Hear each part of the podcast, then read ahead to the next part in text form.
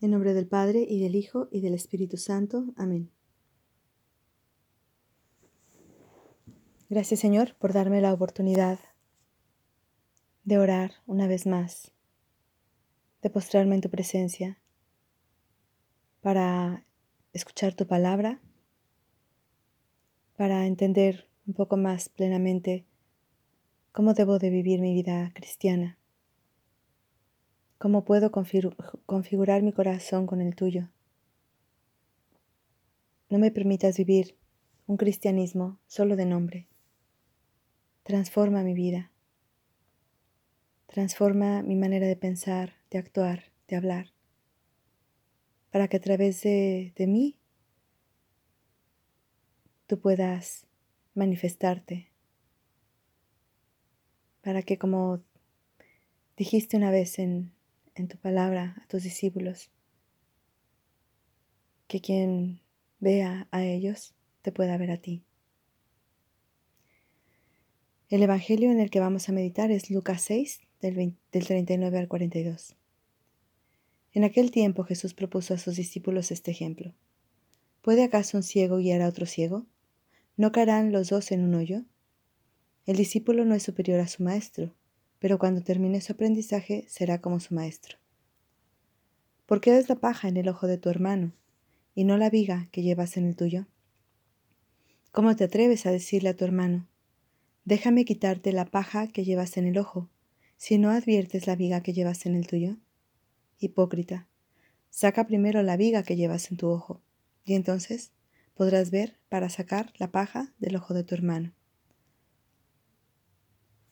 Palabra de Dios, te alabamos Señor. Jesús, la sabiduría infinita, Dios y hombre verdadero quien nos ha creado y conoce perfectamente el corazón de cada uno de nosotros, nos dice, ¿por qué ves la paja en el ojo de tu hermano y no adviertes la viga que llevas en el tuyo? Nos invita a quitar primero la viga que tenemos en nuestros ojos para poder ver con claridad. Imaginando esta analogía, pensemos cómo veríamos a una persona a través de unas vigas. Tal vez no la veríamos solo no la veríamos completamente, sino la veríamos solo por trozos. No veríamos entonces su verdad completa. Y si no vemos su verdad completa, ¿acaso podemos obtener un juicio completo cuando nuestro conocimiento de los demás es parcial? Conocemos una parte de ellos, pero no todo de ellos. Y aquí quiero contar una anécdota. Hace años fui a una estética en Roma, cuando estaba estudiando allá, para que me cortaran el pelo. Había tres jóvenes que trabajaban allí y comenzaron a gritarse de repente. Yo no entendía nada porque hablaban en romanacho, que es un dialecto que se habla allí.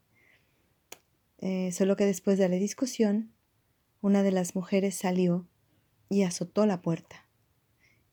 Yo en mi interior pensé, uy, pobre, la corrieron.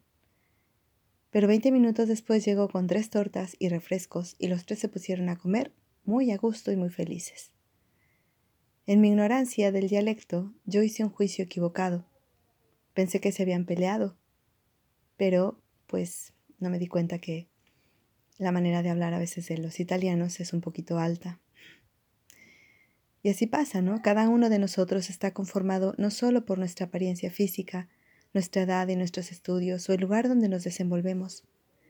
Cada uno de nosotros tiene una historia y ha sido conformado por sus costumbres familiares, sufrimientos, por las formas de salir adelante ante las dificultades, por sus temores, por sus inseguridades y por sus autodefensas.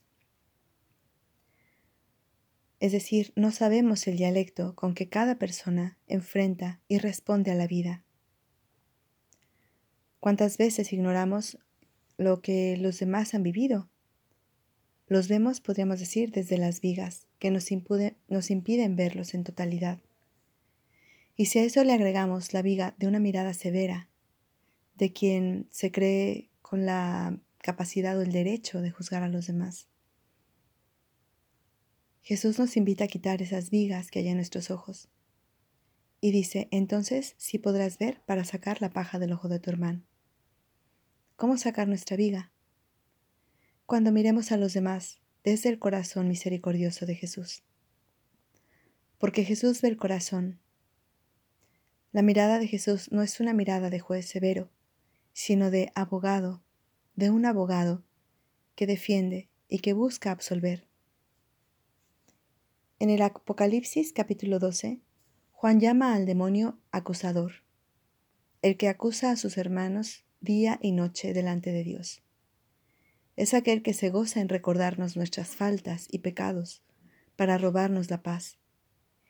Y nos recuerda continuamente las faltas em, de los demás, no solamente las nuestras, para crear división, rencor, envidias, deseos de venganza, rechazo.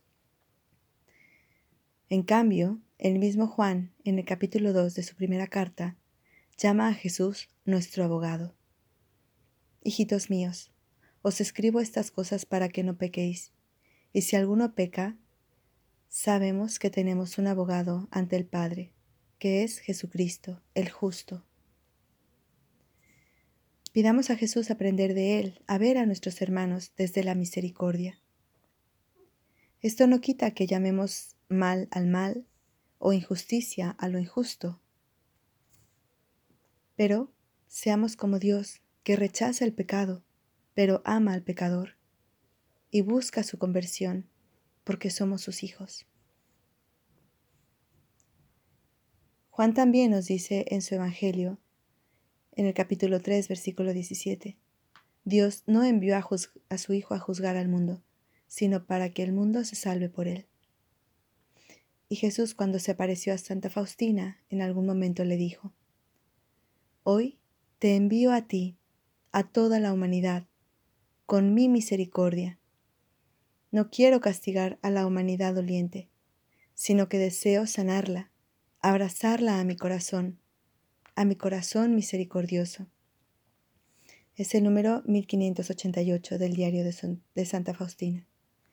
Jesús nos revela que el mal en la mayoría de nosotros brota de nuestros dolores, de nuestras heridas, de nuestra humanidad doliente. Qué fuerte que Jesús nos dice, no quiero castigar a esta humanidad miserable o perversa o injusta. Jesús llama a la humanidad una humanidad doliente, porque Jesús nos ve desde los ojos de misericordia. Si aprendemos a mirar a los demás con los ojos de Jesús, entonces quitaremos la viga que nos impide ver la verdad de los demás. Surgirá en nosotros un gran respeto, una actitud que absuelve, que no condena. Surgirá la capacidad de perdón, buscaremos su bien, y nuestra mirada será misericordiosa.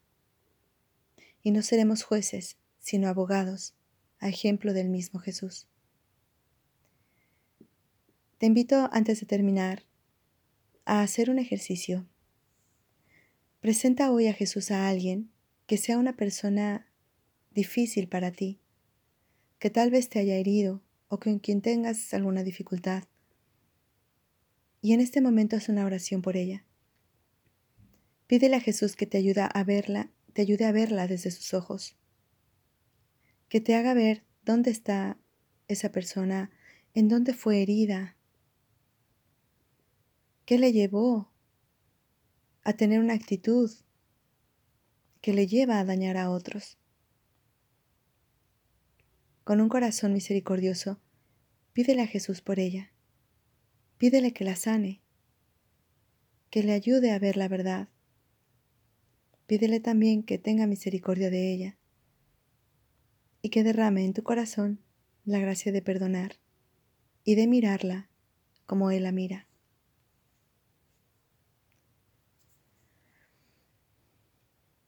Jesús, quita mi vida y dame, préstame tus ojos y tu corazón.